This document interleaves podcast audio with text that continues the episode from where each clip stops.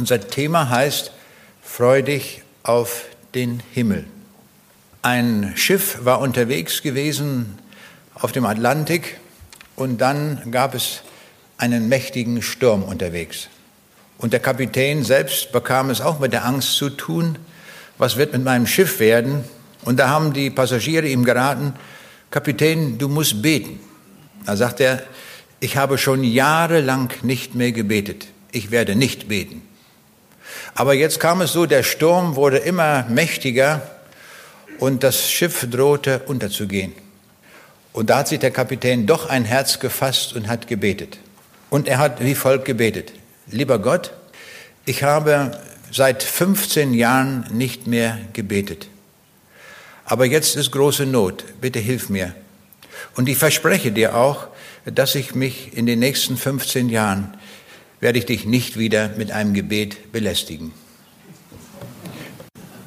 Wir sehen, so unterschiedliche Auffassungen kann man haben, falsche Auffassungen zum Gebet. Und aus vielen Gesprächen weiß ich auch, dass viele Menschen eine falsche Auffassung von Gott haben. Und hinzu kommt noch, dass viele Menschen auch eine völlig falsche Auffassung von Ewigkeit haben. Vom Himmel und auch von der Hölle. Wir alle sind unterwegs zur Ewigkeit. Niemand von uns, der heute hier ist, weiß, wie lange Zeit noch vergehen wird, bis wir mit der Ewigkeit endgültig konfrontiert werden. Das weiß niemand. Wir haben gerade in diesen Tagen gehört von dem Flugzeugabsturz. Ein Flugzeug, das von Brasilien unterwegs war nach Paris und irgendwo mitten im Atlantik abgestürzt. Mit über 100 Personen. Auf einmal war es, wie viel? 300? 228. Ah, hier war es einer ganz genau. 228 wurden in die Ewigkeit gerissen. Wir kennen die Menschen nicht, wir wissen nicht, wer das war, wir wissen nicht, ob sie geglaubt haben, ob sie Atheisten waren oder Gläubige. Das wissen wir nicht. Jedenfalls müssen wir sagen, ein Teil davon wurde augenblicklich in den Himmel gerissen und der größere Teil, so wie Jesus das sagt, die meisten Menschen sind unterwegs auf der breiten Straße, für die meisten von denen war es eine Begegnung mit der Hölle. So muss man sehen. So werden wir konfrontiert, das kann ganz schnell gehen mit dem Himmel oder mit der Hölle. Es gibt nur diese beiden Häfen der Ewigkeit. Das sagt uns die Bibel. Es gibt nichts dazwischen. Was uns Atheisten sagen, mit dem Tod ist alles aus, das ist ein Irrtum. Fünf Minuten nach dem Tod gibt es keine Atheisten mehr. Ja, schon eine Sekunde nach dem Tod nicht mehr. Weil sie alle sehen, wie es in der Wirklichkeit jenseits der Todesmauer aussieht. Das Thema haben wir genannt, freudig auf den Himmel. Und darum wollen wir in besonderer Weise über den Himmel reden. In dem Thema kommen zwei Wörter besonders vor. Die Freude und der Himmel. Und so wollen wir auch etwas über die Freude sagen. Es gibt drei Arten von Freude. Das ist zunächst einmal die natürliche Freude, worüber wir uns freuen in unserem Alltagsleben.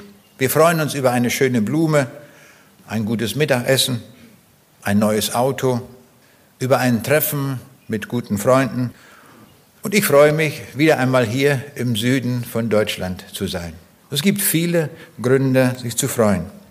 Diese Freude ist auch Gott gewollt, dass wir uns über die Dinge des Alltags und unser Leben freuen. In Römer 12, Vers 15 heißt es, freut euch mit den Fröhlichen und weint mit den Weinenden. Also wir sollen uns wirklich freuen und auch fröhlich sein, aber auch nicht zu vergessen, wenn jemand in Not ist, mit ihm zu klagen, mit ihm zu ringen, zu beten, ihn zu trösten, auch mit ihm zu weinen. Auch das gehört dazu. Und dann gibt es die Freude über geistliche Dinge. Der Engel verkündigte den Hirten, siehe, ich verkündige euch große Freude, die allem Volk widerfahren wird. Denn euch ist heute der Heiland geboren. Das ist eine andere Qualität von Freude. Das ist nicht so wie über ein neues Auto, sondern hier wird uns der Heiland verkündigt, der geboren wird. Das ist eine andere Art von Freude, wie wir sehen.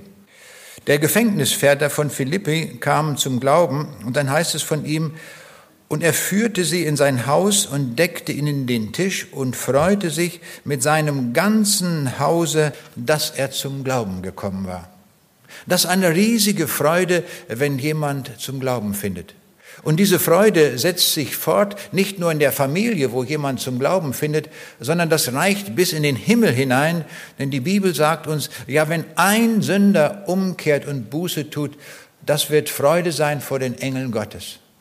Und ich glaube, derjenige, der sich am allermeisten freut im Himmel, das ist Gott selbst und der Jesus.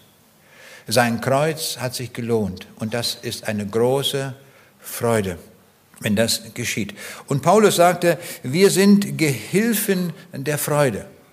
Das heißt, wir wollen Freude verkündigen, wir wollen Freude verbreiten. Darum bin ich auch so gerne unterwegs mit diesem Evangelium, weil es dazu dient, anderen Menschen Freude zu bereiten. Ich hatte in dieser Woche einen Vortrag in Magdeburg und es war bemerkenswert. Die Leute hatten das sehr interessant organisiert. Man hatte einen Vertreter der Evolution eingeladen, der nicht an Gott glaubte. Der hat zuerst den Vortrag gehalten und dann, als er fertig war, kam ich dran mit meinem Vortrag.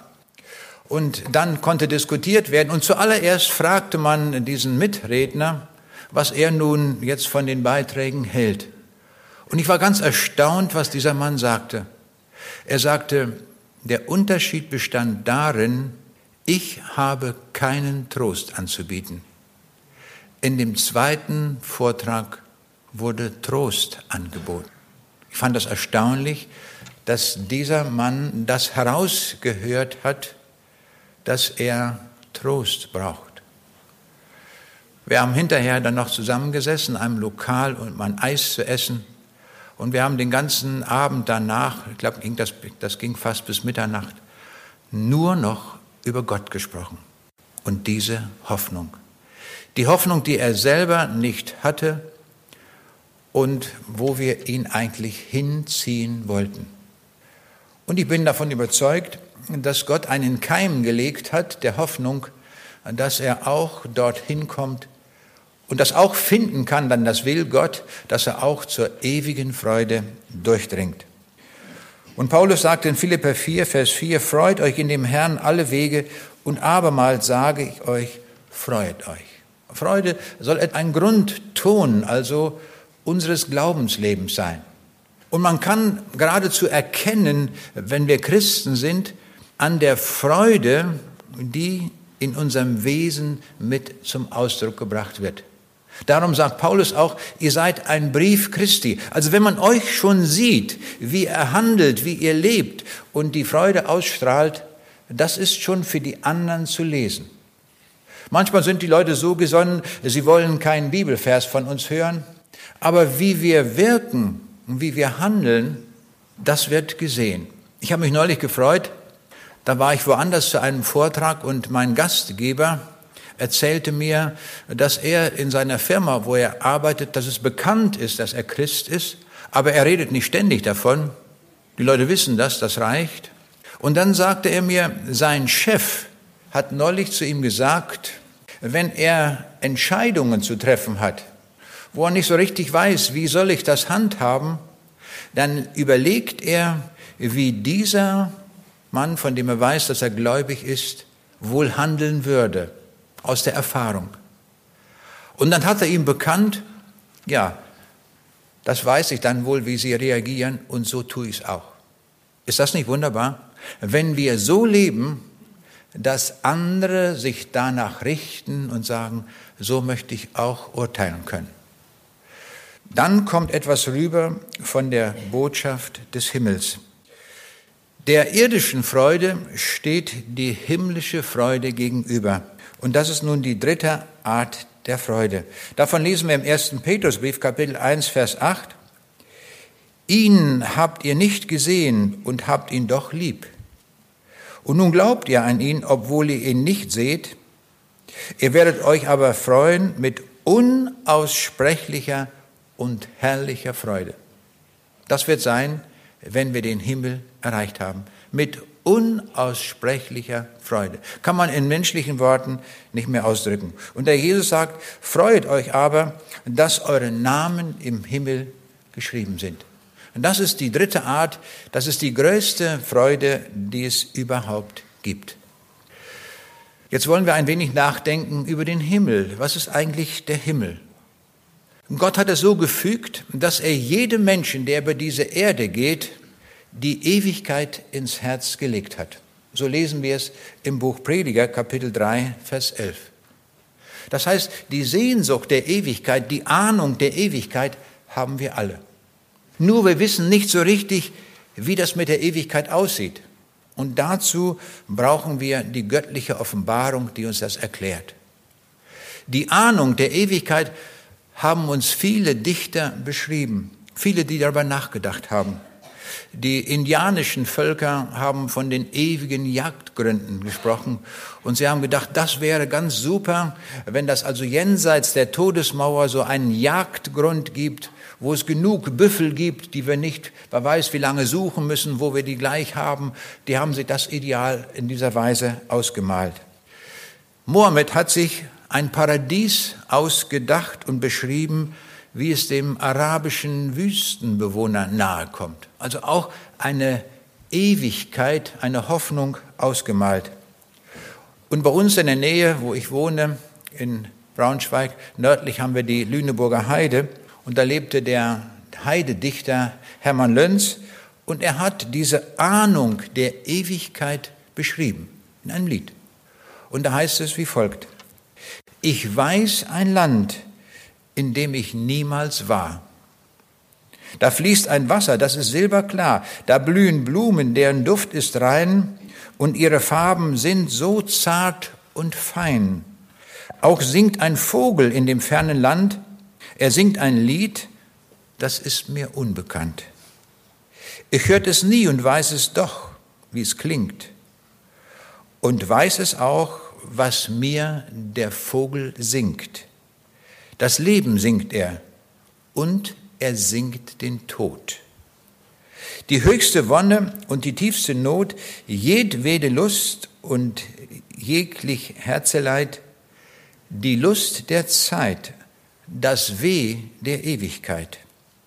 Erreiche ich das ferne, fremde Land, dann blüht das Lebensmahl in meiner Hand. Wenn nicht, dann sank der Vogel nur von Tod, sank mir das Leben bitter und voll Not. Spüren wir diese Sehnsucht, die der Mann hat und wie er sich das ausgemalt hat, jenes Land, das er hier beschrieben hat seine Sehnsüchte und Träume. Aber er weiß es nicht. Und das wissen wir Menschen alle nicht, wie es jenseits aussieht, dieser Todesmauer, wo wir nur die Ahnung haben der Ewigkeit, dass es weitergeht. Die Bibel drückt das so aus im zweiten Korintherbrief Kapitel 2 Vers 9, was kein Auge gesehen hat und kein Ohr gehört hat und in keines Menschen Herz gedrungen ist, was Gott bereitet hat denen, die ihn leben. Das ist unfassbar, will die Bibel uns sagen. Alles, was wir an menschlichen Vorstellungen dort hineinlegen, trifft die Sache nicht. Es wird unendlich viel schöner sein. Was wir hören, was wir sehen, was wir genießen, es wird unvorstellbar sein. Besäße jemand auf dieser Welt alle Reichtümer der Welt, hätte alle Ehre, alle Titel dieser Welt, nichts vermag das Herz zu füllen. Überhaupt nichts. Wir gehen leer aus, sind heimatlos und sind betrogene Leute. Durch all dem, dem, von alledem, was diese Welt uns anbietet. In dieser bleibenden, vergehenden Welt, sagt uns die Bibel, haben wir keine bleibende Stadt. Und das ist wichtig, dass die Bibel uns darauf aufmerksam macht, dass wir uns nicht hier so einrichten, als wären wir hier ewig sondern dass wir vorbereitet sind auf den Tag, wenn die Ewigkeit für uns beginnt. Denn jenseits der Todesmauer, und das ist Gottes Wille, da ist der Ort der Heimat. Das ist das, was wir wirklich brauchen. Selbst der Nietzsche, Nietzsche, der Gottesleugner und Nihilist, hat erkannt, wie wichtig es ist, dass wir Heimat haben. In einem Lied hat er geschrieben, die Welt, ein Tor zu tausend Wüsten stumm und kalt, wer das verlor, was du verlorst, macht nirgends Halt. Nun stehst du bleich, zur Winterwanderschaft verflucht, dem Rauche gleich, der stets nach kälteren Himmeln sucht, wie dem, der keine Heimat hat. Das hat er erkannt. Man kann nicht leben, ohne eine Heimat zu haben. Wenn wir nicht wissen, wo wir hingehören, wenn wir verstoßen sind, Flüchtlinge sind oder sonst irgendwo, wo wir nicht wissen, wo wir wirklich hingehören. Das hat der Nietzsche erkannt. Und das ist so wichtig, dass wir das auch erkennen. Ich bin doch in Ostpreußen geboren, 1937, dort im äußersten Osten von dieser Provinz, die früher zu Deutschland gehörte, war Teil des Deutschen Reiches. Und ich komme aus einem ganz kleinen Dorf und ich habe nachgelesen ein Buch und da stand drin, dass es dort 133 Einwohner gab. Genau 133. Vielleicht war ich der 132. oder wie auch immer. Jedenfalls, wir hatten eine Evangelisation in Königsberg. Nach, das ist ja erst möglich gewesen nach dem Zusammenbruch der Sowjetunion. Und mein Freund Harry, der hier vorne auch sitzt, war mit und hat die Vorträge dort übersetzt für die Menschen, die dort jetzt leben, für die Russen. Und jetzt war es möglich, nach so vielen Jahren dort mal hinzukommen und jetzt gab es einen freien Tag und da hatte ich einfach mal das Verlangen, diesen Ort wiederzusehen, wo ich geboren bin. Ich wusste schon von Verwandten, diesen Ort gibt es nicht mehr. Die Russen hatten das planiert, sie wollten eine große Kolchose machen und da brauchten sie eine riesige freie Fläche und da haben sie einfach das ganze Dorf weggehobelt, alles weg. Es war nichts zu finden, absolut nichts, es war alles Steppe. Aber wir haben die Ecke ungefähr gefunden, wo das war. Und dann auf diese Weise sah ich auf dieser, in diesem Steppenbereich ein Tor, äh, ein, ein Scharnier von einem Tor, von einem Hoftor. Und ich konnte mich noch gut erinnern, bei uns auf dem Hof war es so, da gab es zwei äh, Pfeiler und dort waren eingemauert solche Scharniere, an denen das Hoftor auf und zugeklappt wurde. Da konnte ich mich noch gut dran erinnern. Und eines von diesen Scharnieren, das habe ich gefunden. Total verrostet. Natürlich habe ich es mitgenommen. Und jetzt rostet es bei uns im Garten in Braunschweig weiter. Und dann am nächsten Tag hatten wir wieder Evangelisation in Königsberg. Und dann habe ich zu den Leuten gesagt, ich war gestern gewesen mit meinen Freunden an dem Ort, wo ich geboren bin. Das war mal meine Heimat. Da habe ich von meiner Mutter die Muttersprache gelernt. Das war richtig mein Heimatort. Ist alles weg. Nichts mehr ist da. Auch meine Mutter ist nicht mehr da. Sie wurde verschleppt. Alles ist vergangen. Alles ist vorbei. Alles ist vergänglich. Und habe ich gesagt, jetzt seid ihr hier in diesem Land. Aber es ist auch nicht eure Heimat. Denn alle, die ihr hier seid, ihr müsst einmal davon. Und ihr werdet nie wieder auf diese Erde zurückkehren. Nie wieder. Wir brauchen eine ewige Heimat. Eine Heimat, die Gott für uns vorgesehen hat. Das brauchen wir. Hier auf dieser Erde hat niemand eine echte Heimat. Niemand.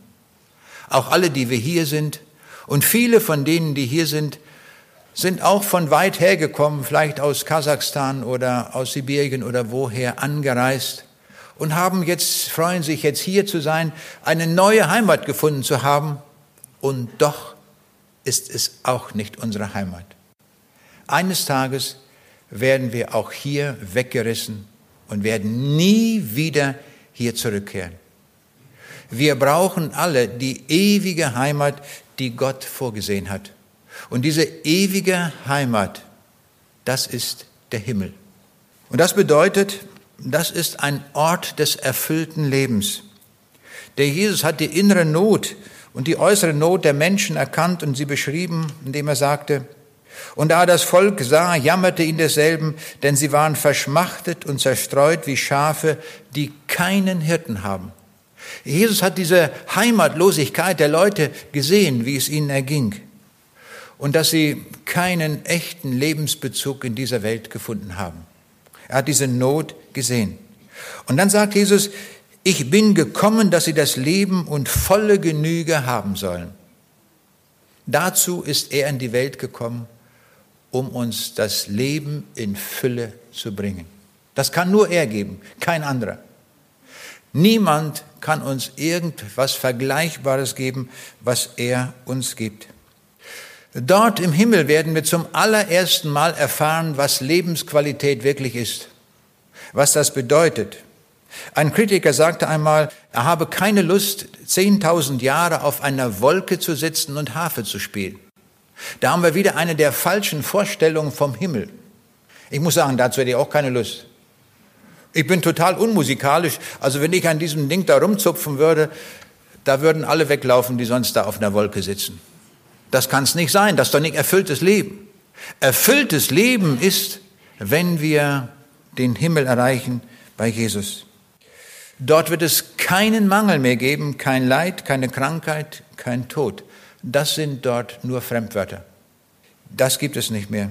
Im Himmel gibt es keine Krankenhäuser, keine Beerdigungen, keinen Kummer, keine Gehhilfen, keine Krücken, keine Rollstühle, keine Brillen, keine Hörgeräte, keine Selbstmordattentäter, kein flammendes Inferno, keine zerbrochenen Herzen, keine zerrütteten Familien, kein enttäuschtes Leben und auch keine zerbrochenen Träume, was wir alles hier erleben.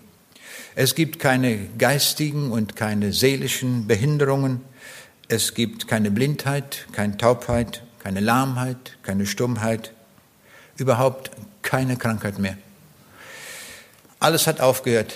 Kein Parkinson, keine Arthritis, kein Herzleiden, keine Diabetes, keinen grauen Star, keinen grünen Star, keinen Krebs, keine Schlaganfälle, kein AIDS. Alles hat ein Ende. Nichts mehr. Nichts von dem ist mehr da. Und auch keine Punkte mehr in Flensburg für die, die zu schnell fahren. Die Hölle hingegen ist ein Ort, wo alles kaputt geht. Die Hölle ist ein schrecklicher Ort. Er ist genau wie der Himmel auch ein bleibender Ort. Das muss man wissen. Die Hölle ist genauso ohne Ende wie der Himmel. Hört niemals auf. Auch das Leid der Hölle ist gesteigert gegenüber dem Leid auf dieser Erde. Die Ängste sind gesteigert. Die Schrecken sind auch viel, viel schlimmer als das, was wir uns auf der Erde ausmalen und vorstellen können.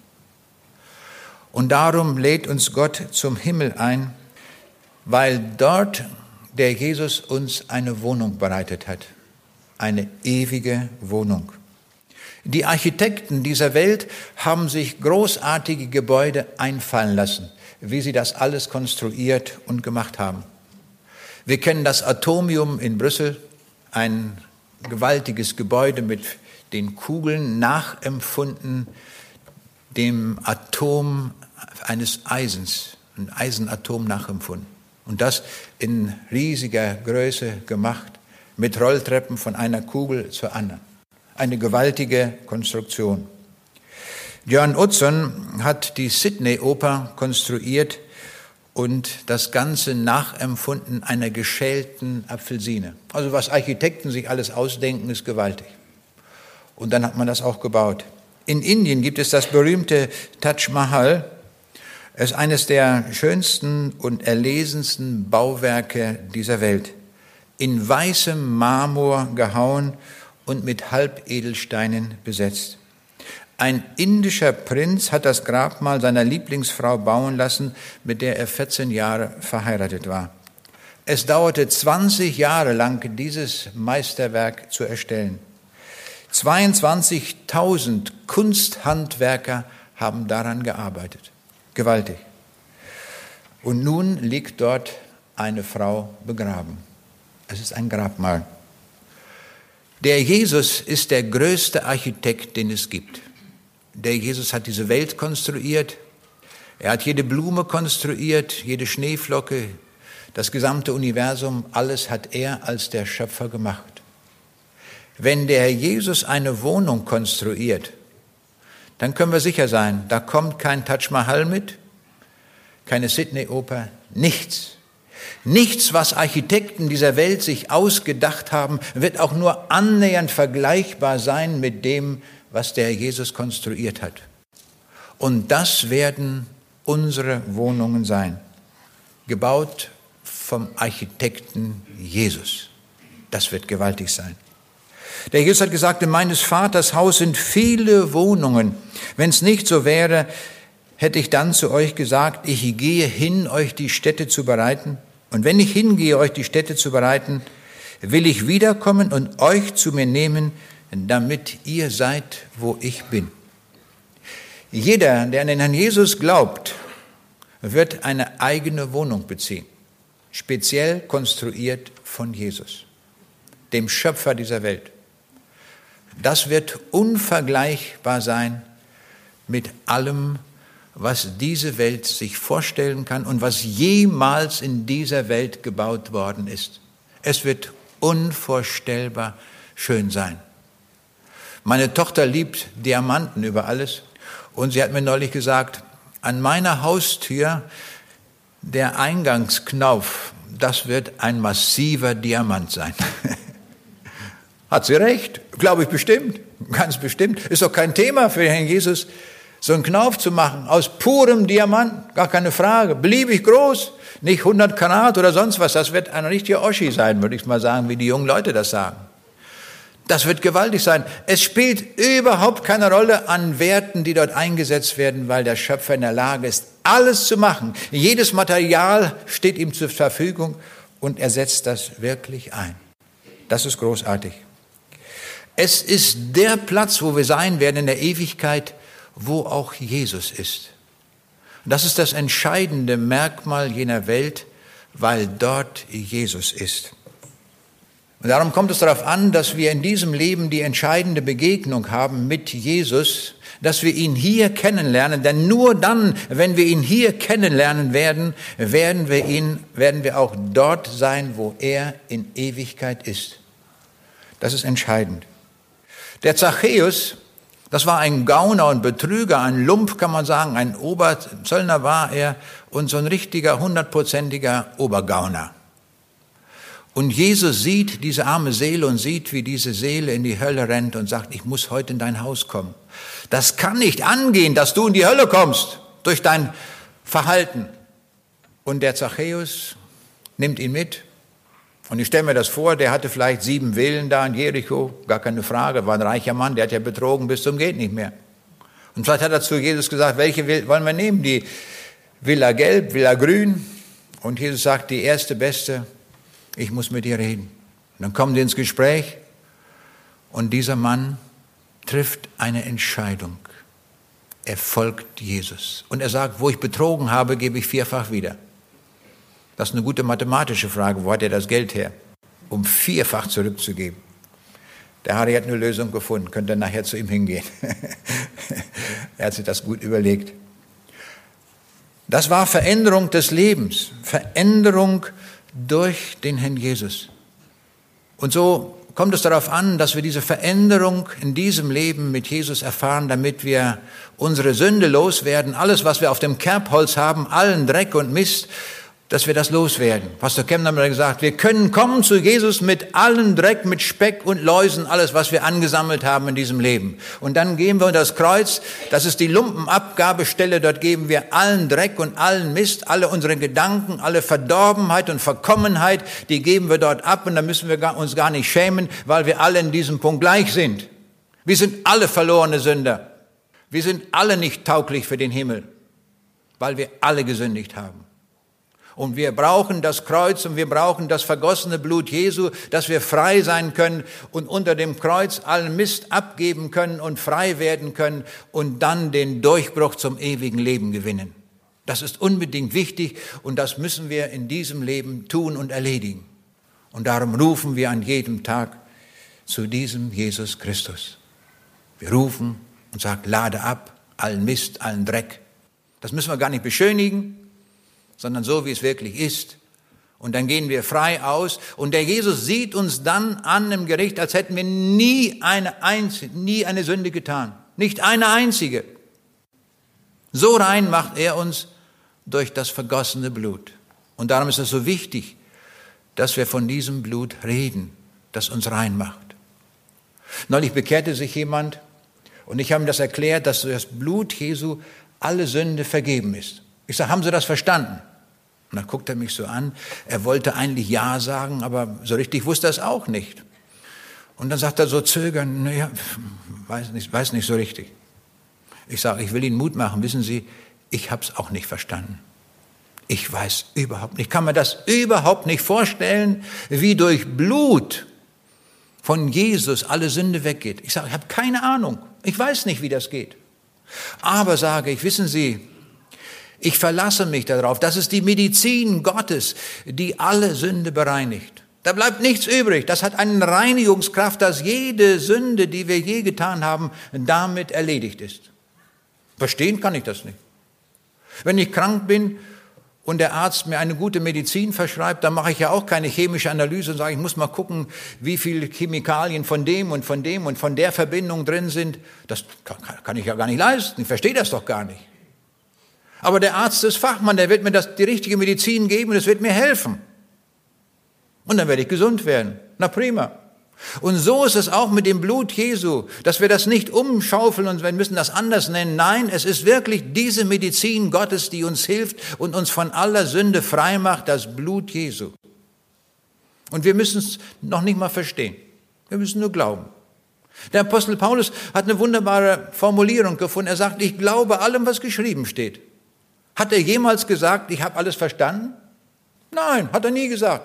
Hat nie gesagt, ich habe alles verstanden. Er hat immer gesagt, alle Erkenntnis ist Stückwerk. Nur dann kann ich mich dazustellen. Meine Erkenntnis ist auch nur Stückwerk. Aber ich darf alles glauben, was geschrieben steht. Und ich darf wissen, wenn der Jesus mir verspricht, dass er mir die Wohnungen baut, dass ich zu ihm gehöre, dann wird das stimmen. Hundertprozentig. Da ist nichts dran zu wackeln und zu schütteln. So gewiss sagt uns das der Jesus. Und noch ein Aspekt ist wichtig über den Himmel. Das lesen wir in Offenbarung 22, Vers 5. Es wird dort keine Nacht mehr sein. Können wir uns das vorstellen? Keine Nacht. Da sagen wir manchmal Leute, naja, das ist aber schade, wenn da keine Nacht ist. Äh, ist doch so schön, schönes Bett und ich, ich möchte mich so schön hinlegen im Bett, das ist doch wunderbar. Und dann sage ich immer, jetzt werden Sie enttäuscht sein. Im Himmel gibt es keine Betten. Brauchen wir nicht. Warum nicht? Na, weil wir ewig jung sind und wir werden niemals müde und die Sonne wird ewig scheinen. Es ist nämlich nicht diese Sonne, die uns sticht und sonst etwas tut, sondern das Licht der Ewigkeit wird Jesus selber sein. Er selbst ist die ewige Sonne, die dort leuchtet. Er selbst. Das wird ein mildes Licht sein.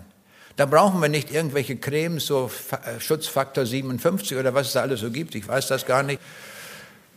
Aber dort in der Ewigkeit brauchen wir sowas nicht, weil der Jesus ein mildes Licht hat und wir werden niemals müde sein. Nie. Ist das nicht großartig? Das ist Himmel. Das ist ein Stück vom Himmel. Das steht alles in der Bibel geschrieben. Das dürfen wir glauben. Und jetzt kommt noch etwas, und jetzt müssen wir den Atem anhalten, wenn wir das fassen wollen. Wir werden dem Herrn Jesus gleich sein. Das lesen wir in 1. Johannes 3, Vers 2. Meine Lieben, wir sind schon Gottes Kinder. Es ist aber noch nicht offenbar geworden, was wir sein werden. Wir wissen aber, wenn es offenbart wird, werden wir ihm gleich sein. Also das geht in meinen Kopf nicht rein. Dem Herrn Jesus gleich sein, der, der auf dem See Genezareth dem Sturm geboten hat, hat gesagt, schweig, und dann war da still. Alle Naturgesetze, alles, was er selber installiert hat, musste jetzt gehorchen und jetzt war es mit dem Sturm aus. Die Wellen, im Augenblick war Ruhe im Karton. Und zu dem Lazarus hat er, komm mal raus, zu dem Toten. Und er kommt, hat es noch nie gegeben. Das ist Vollmacht, das ist Allmacht. Und jetzt steht hier, wir werden ihm gleich sein. Wir werden mit einer solchen Vollmacht ausgestattet sein im Himmel. Unfassbar. Wir werden ihm gleich sein. Das heißt nicht exakt gleich aussehen, dass wir in den Spiegel gucken und sehen genauso aus wie er. Wir werden alle unterschiedlich aussehen, auf jeden Fall, dort auch. Die Individualität wird nicht aufgehoben sein, aber wir werden von der Lebensqualität her, von den Fähigkeiten und Begabungen, werden wir ihm gleich sein. Und wenn es da heißt im Himmel, dass da gesungen wird, riesige Choräle und was weiß ich alles, und da werde ich euch verraten, da kann sogar der Werner Gitt komponieren. Da wird der Bach staunen. Da staunt er.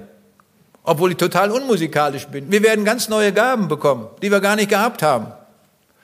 Und dann werden wir staunen, was dort alles möglich ist. Und viele Leute sagen mir so, manche sagen, ja, am Himmel ist doch langweilig, in der Hölle ist ordentlich was los. Irrtum.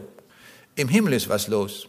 Denn da haben wir unglaubliche Gaben und Fähigkeiten und werden kreativ in einer Weise handeln und umgehen, wo wir selber nachher staunen werden, dass der Herr uns diese Gaben gegeben hat. Es wird überhaupt nicht langweilig sein. Der Himmel ist ein ganz besonderer, ein wunderbarer Ort, wo es sich lohnt, dorthin zu kommen. Und jetzt lese ich einen Vers aus der Offenbarung, Kapitel 2, Vers 17. Und da kommt überhaupt nicht das Wort Himmel vor, und doch ist es eine ganz zentrale Stelle über den Himmel. Hören wir genau hin. Wer überwindet, dem will ich geben von dem verborgenen Manna und will ihm geben einen weißen Stein. Auf dem weißen Stein aber steht euer neuer Name geschrieben, welchen niemand kennt, als der ihn empfängt. Das Wort Himmel kommt gar nicht vor und doch ist es eine ganz zentrale Stelle über den Himmel. Hier erfahren wir sehr viel über den Himmel. Hier kommen drei Begriffe vor, das verborgene Manna, der weiße Stein und der neue Name. Das verborgene Manna soll ausdrücken, dass es, das klingt ja an, an die Wüstenwanderung, wo Gott das Manna gegeben hat, zum, dem Volk Israel, dass sie nicht verhungert sind. Und jetzt knüpft hier die Bibel an, an dieses Manna und sagt, im Himmel wird es das verborgene Manna geben. Verborgen deswegen, weil wir es überhaupt noch nicht kennen. Das verborgene Manna ist also eine Speise, ganz großartig. Das kriegt man im Fünf-Sterne-Hotel hier nicht. Was ist dort? Was dieses verborgene Manna bedeutet. Dieses verborgene Manna ist also nicht Gänseschenkel mit Rotkohl oder Eisbein mit Sauerkraut oder Schwarzwälder Kirschtorte oder schwäbische Maultaschen. Das, was das Verborgene ist, verborgene Manna, das wird eine Speise sein, eine leckere Speise. Sowas haben wir noch nie gegessen. Und das wird uns serviert, ganz locker. Im Himmel also wird gegessen, aber dann wirklich nur das Alleredelste. Das ist super, super edel. Und es wird auch getrunken dort. Einen ganz edlen Wein wird es geben. Der Jesus sagt, Matthäus 26, Vers 29. Ich sage euch, ich werde von nun an nicht mehr von diesem Gewächs des Weinstoffs trinken, des Weinstocks trinken, bis an den Tag, an dem ich von neuem davon trinken werde, mit euch in meines Vaters Reich. Also in seines Vaters Reich werden wir Wein trinken. Das gibt kein Weinberg her. Diesen Wein, den der dort im Himmel serviert wird. Den gab es noch nicht mal in der Qualität auf der Hochzeit zu Kana, denn das war irdischer Wein. Dort aber wird es den himmlischen Wein geben von einer ganz, ganz besonderen und anderen Qualität. Und da wird man auch keine Kopfschmerzen von kriegen, sondern der wird höchst bekömmlich und wohltuend sein.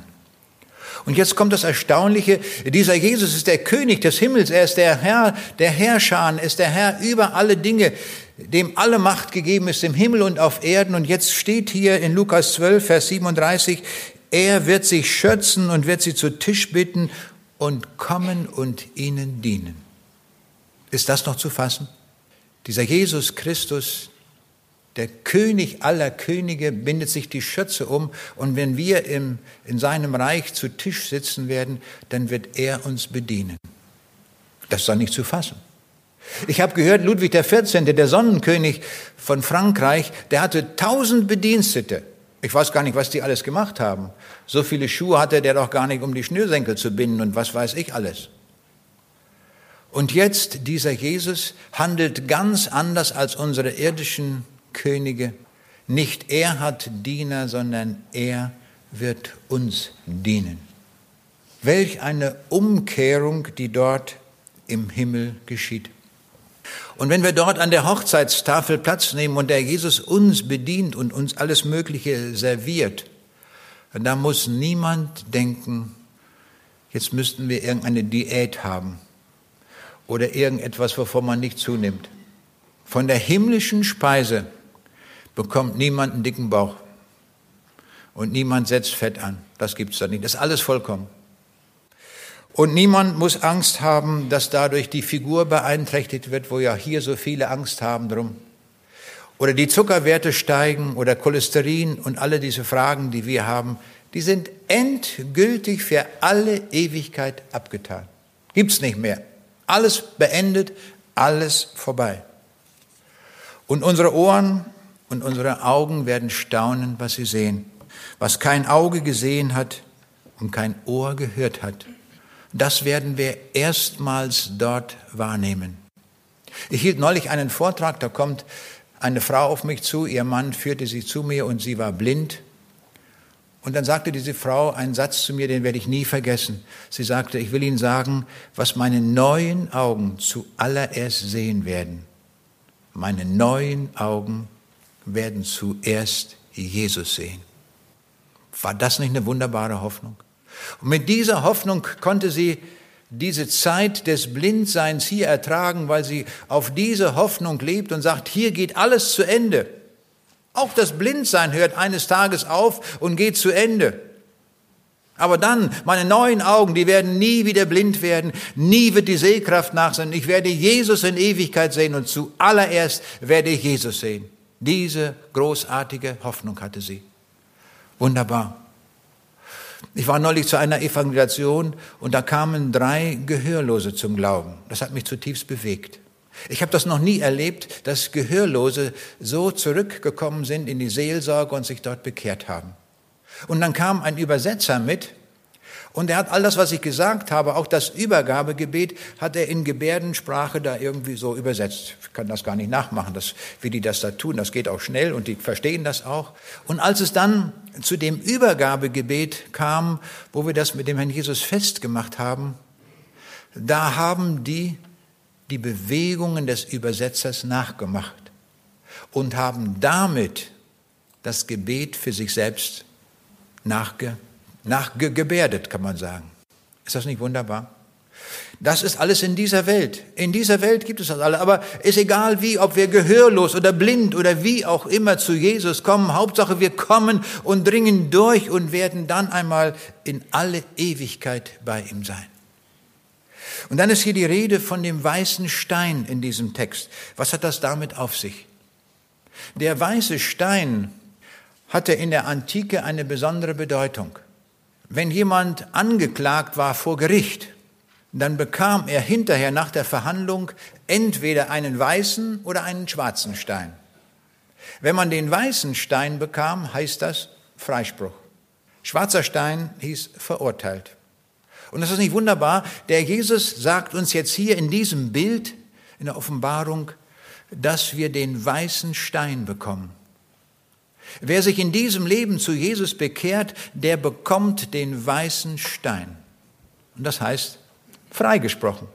Keine Sünde zählt mehr. Es ist alles durch das Blut Jesu vergeben. Ganz frei gehen wir jetzt aus. Alles vergeben. Das sagt der weiße Stein.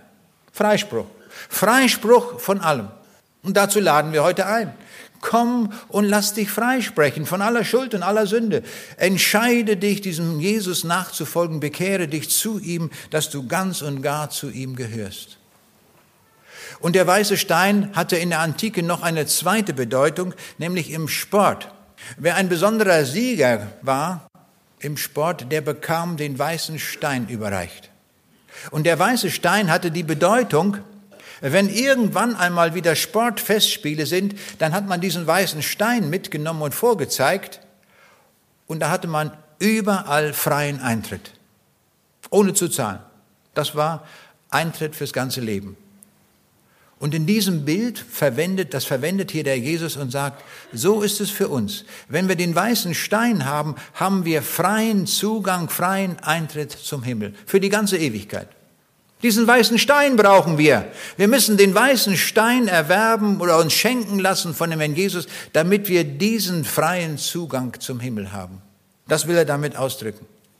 Und der weiße Stein hatte noch eine weitere Bedeutung in der Antike, nämlich wenn ein Gastgeber Leute eingeladen hat zu einer Feier, das wissen wir ja auch so, wenn wir Feiern machen, dann gibt es ja doch Leute, von denen wir sagen, der ist uns nun ganz besonders willkommen. Da freue ich mich so ganz besonders riesig, dass der diese weite Fahrt auf sich genommen hat und ist nun extra zu dem Anlass gekommen. Und den heißen wir auch dann besonders willkommen. Die anderen auch, aber die, die, manch einen dann vielleicht noch besonders. Und so war das in der Antike auch, dass ein Gast, der ganz, ganz besonders hervorgehoben wurde und willkommen geheißen wurde, der bekam den weißen Stein. Und das benutzt der Jesus auch und sagt, du bekommst den weißen Stein als Ausdruck dafür, du bist im Himmel ganz besonders willkommen. Du bist willkommen. Lass dich einladen, dass du den Himmel bekommst, dass du den weißen Stein bekommst. Und dann ist hier noch die Rede in diesem Text von dem neuen Namen.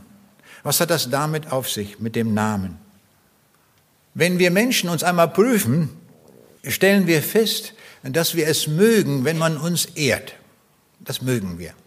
Und ganz besonders freuen wir uns, wenn uns jemand anredet mit unserem Namen. Manchmal staunen wir, wir haben ihn lange nicht gesehen und der kann uns direkt mit dem Namen anreden. Dann freuen wir uns. Oh, hast meinen Namen nicht vergessen. Doch toll.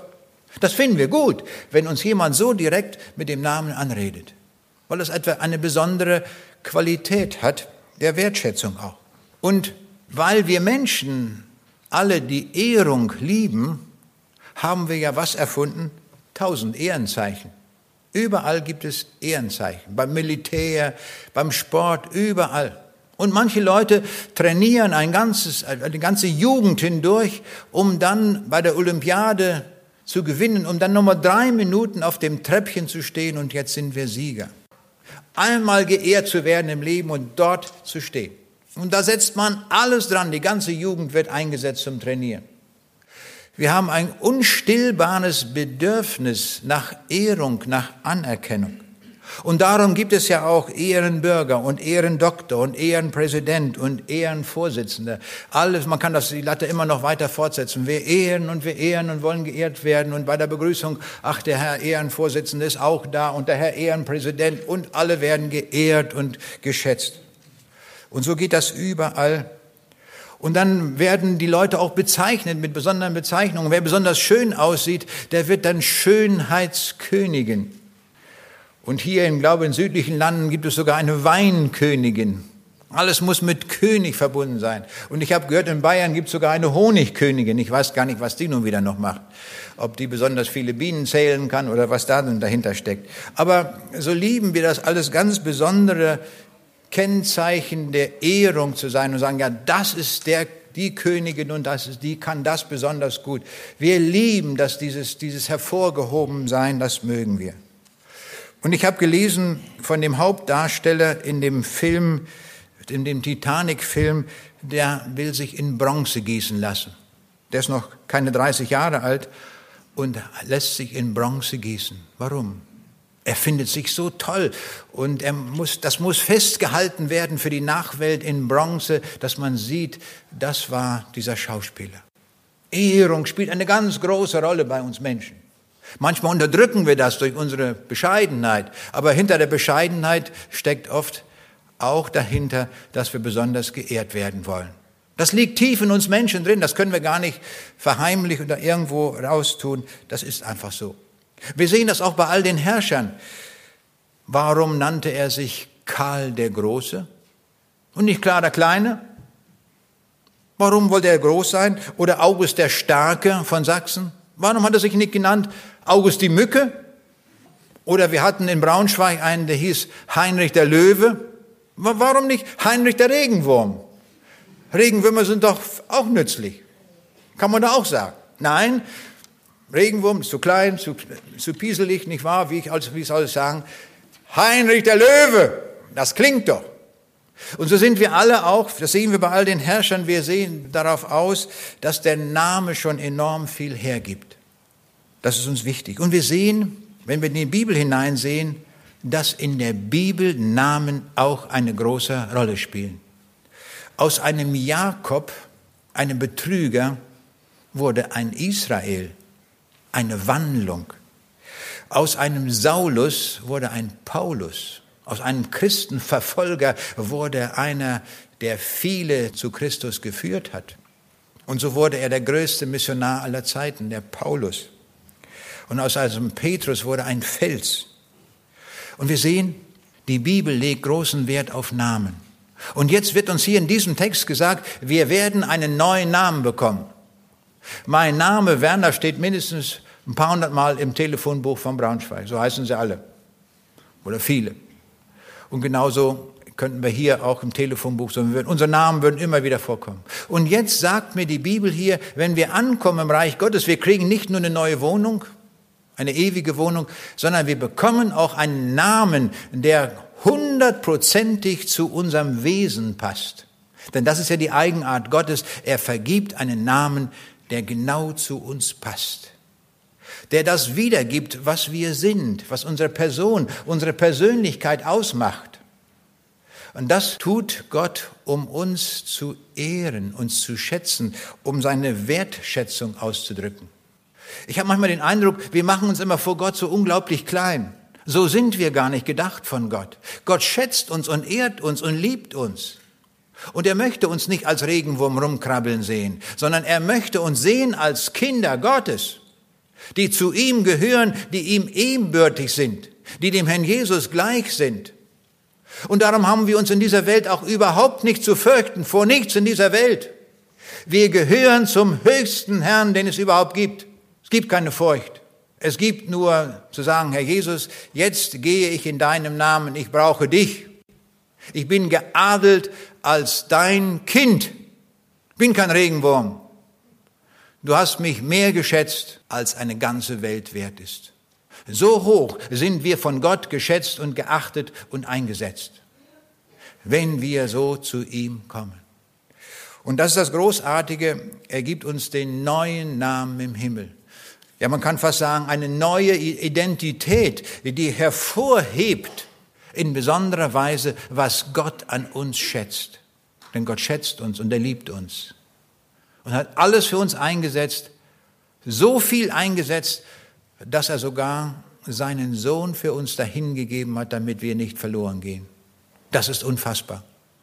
Solch eine Wertschätzung hat Gott ausgedrückt. Und jetzt ruft er uns und sagt, du, mein lieber Mensch, wenn du dich noch nicht entschieden hast, komm, mach das fest, damit du gewiss bist des ewigen Lebens, damit du gebucht hast für den Himmel, dass du dorthin kommst.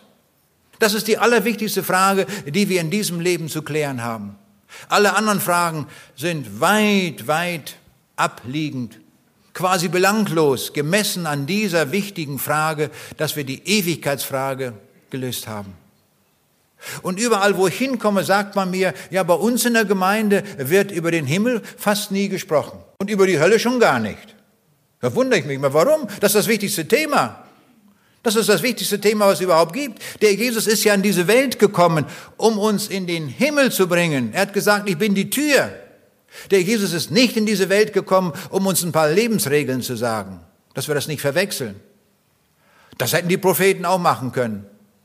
Um sagen, hier in dem Fall müsst ihr euch so verhalten und dann so, das können die auch sagen, gar keine Frage.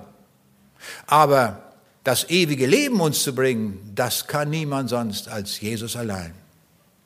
Er ist der Einzige, der uns in den Himmel bringt. Und wenn wir in unseren Tagen so viel hören von allen möglichen Religionen und das immer wieder auch propagiert wird, ist egal, was man glaubt, zu welcher Religion man gehört, das ist eben nicht so. Es führt nur eine Person in den Himmel, keine Religion, egal wie sie heißt. Es führt uns nur der Jesus in den Himmel. Einen anderen Weg gibt es nicht. In Apostel 4, Vers 12 heißt es, in keinem anderen ist das Heil, ist kein anderer Name unter dem Himmel den Menschen gegeben, darin wir sollen selig werden, als in dem Namen Jesu allein. Ich freue mich immer, dass das so klar ist und so eindeutig, dass ich nicht bei 728 Religionen suchen muss, ob da irgendwas dabei ist. Sondern Jesus hat mir verbindlich gesagt, dieser Weg führt nach Hause, der führt zur ewigen Heimat. Ich buche das und dann bin ich gewiss, diese Zusage, die er mir gibt, die stimmt. Kann ich mich hundertprozentig darauf verlassen. Und das gilt auch für uns heute Abend hier, wenn wir sagen, ja, da bin ich noch nicht so weit, ich habe das noch nie gebucht, ich weiß das noch gar nicht, wenn ich in dieser Nacht sterben würde, wo wäre ich eigentlich? Dann ganz schnell heute zurückbleiben. Wir bleiben zur Seelsorge zurück. Dann werden wir über diese Frage sprechen. Wir werden die Bibel aufschlagen, werden den Weg beschreiben und suchen, wie das geht und dann in der Gewissheit nach Hause gehen. Ich habe heute Abend den Himmel gebucht. Den kann man richtig buchen, den Himmel. Den Himmel kann man genauso buchen, als wenn man zum Reisebüro geht und einen Flug bucht. So habe ich das neulich mal jemand gesagt und dann sagte, die, äh, sagte mir die Frau, ja, das klingt ja ganz so nach Reisebüro. Ich sage, genau das ist es. Das ist ja unsere letzte Reise, die müssen wir doch buchen. Kann doch nicht sein, dass wir einen Flug nach Hawaii buchen und sonst überall buchen wir und die allerwichtigste, die größte Reise von der größten Bedeutung, die, die buchen wir nicht. Das kann doch nicht sein. Das hat sie verstanden, hat sie auch gebucht. Und das wollen wir tun, dass wir buchen und gewiss sind, des ewigen Lebens. Darauf kommt es an, das ist der Punkt, um den es geht, dass wir uns in der Ewigkeit wiederfinden. Das ist der Wille Gottes, dass keiner, der heute Abend hier ist, verloren geht. Das will Gott. Jetzt muss nur noch unser Wille dazu kommen, dass wir es auch tun, dass wir sagen, ja, das nehme ich an, ich komme. Und es kann jeder kommen. Egal woher, ob Deutscher oder Russe oder Japaner oder Indianer oder wo wir herkommen, spielt überhaupt gar keine Rolle, wo wir herkommen. Die Vergangenheit spielt über und die Herkunft spielt überhaupt keine Rolle bei Gott, weil er sagt, in meinem Reich, da haben wir alle Nationen, sie werden kommen aus allen Völkern und Stämmen und Sprachen und Nationen, sie sind alle willkommen. Jeder, der da kommt zu Jesus, bekommt den weißen Stein des Willkommens der Ewigkeit. Ist das nicht ein Angebot? Besser geht's nicht. Größer geht es nicht. Lebensverändernder geht's auch nicht. Hier ist alles drin. Kommt, wenn ihr nicht gewiss seid. Auch ihr jungen Leute dort oben, kommt, bleibt zurück, macht das fest, damit ihr ganz gewiss seid, ich habe wirklich gebucht. Es werden mehrere Brüder zur Verfügung stehen zu Gesprächen, dass wirklich jeder ein direktes, einzelnes Gespräch haben kann, um diese Sache gut zu klären und dass wir das im Gebet festmachen. Der Jesus steht vor uns und er hat ganz viele weiße Steine mitgebracht, um es mal so auszudrücken. Und die möchte er jetzt verteilen. Aber nur wer sie will. Wer sagt, will ich nicht und geht raus, dann hat er auch nicht.